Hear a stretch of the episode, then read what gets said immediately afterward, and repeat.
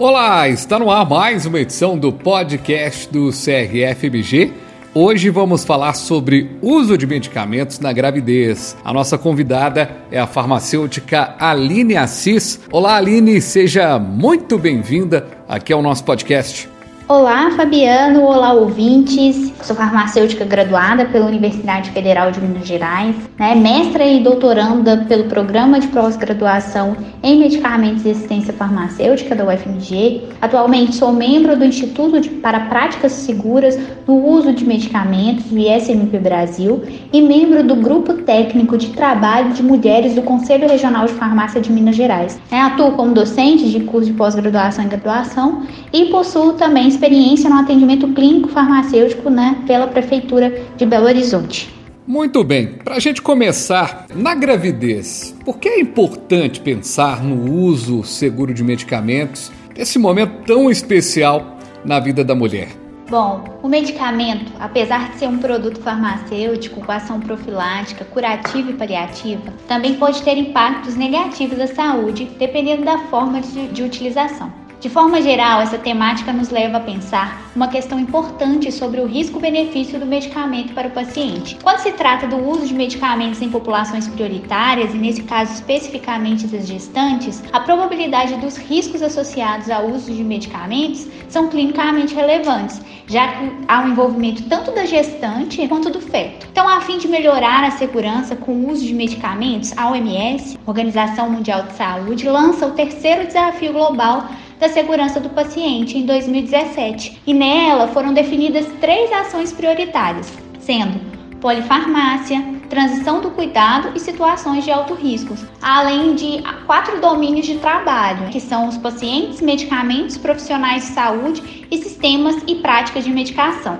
Então, dentro dessa lógica proposta pela OMS, a gestante está sendo contemplada né, no domínio de trabalho que foi proposto o paciente e na área prioritária situações de alto risco. E aí, quando eu me refiro à situação de alto risco, eu falo daquelas em que as que os pacientes estão mais vulneráveis à ocorrência de dano. Sendo assim, a gestação é considerada situação de alto risco. Né? E o uso de medicamentos nessa etapa da vida deve ser avaliado com cautela. Aline, quais são os principais fatores envolvidos no uso seguro de medicamentos na gestação?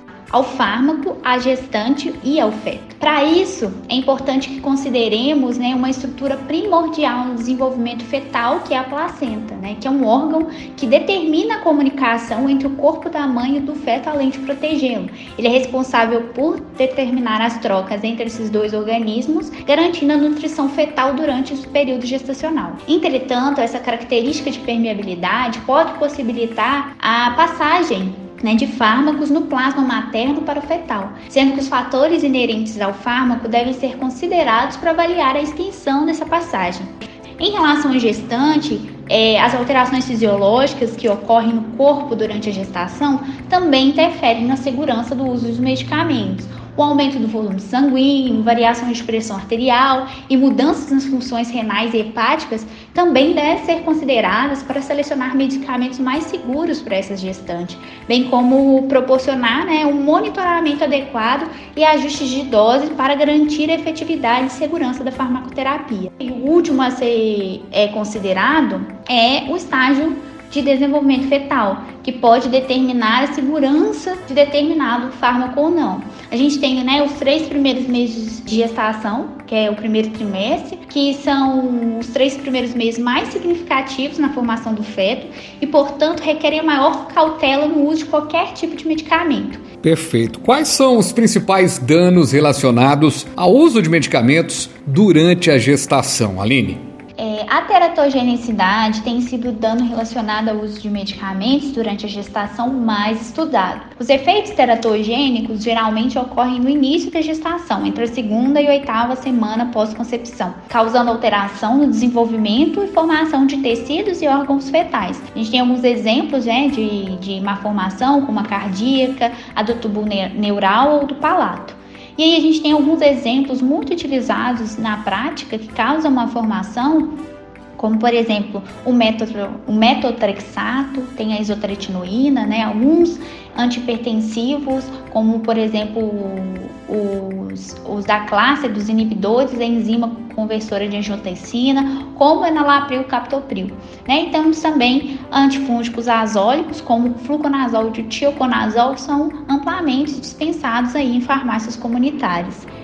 É, a atenção crescente tem sido voltada também para outros efeitos adversos fetais, que são aqueles que promovem disfunções de órgãos e tecidos fetais após a formação, os quais é, parecem ser mais frequentes do que os efeitos é, teratogênicos. Esses efeitos adversos muitas vezes causam resultados negativos que podem ser confundidos com condições clínicas do próprio neonato, com desfechos decorrentes de alguma intercorrência ou problema de saúde envolvendo a gestante. É, alguns exemplos desses efeitos adversos fetais são é, o desenvolvimento de distúrbios eletrolíticos e alteração do metabolismo de glicose. Além disso, né, temos que pensar também no risco de complicações durante o parto o prolongamento do tempo de trabalho de parto, por exemplo, e também no nascimento, o risco de baixo peso ao nascer, o risco de morte neonatal, o impacto no crescimento e desenvolvimento da criança, que também são consequências relevantes que devem ser levadas em consideração pelo farmacêutico e farmacêutica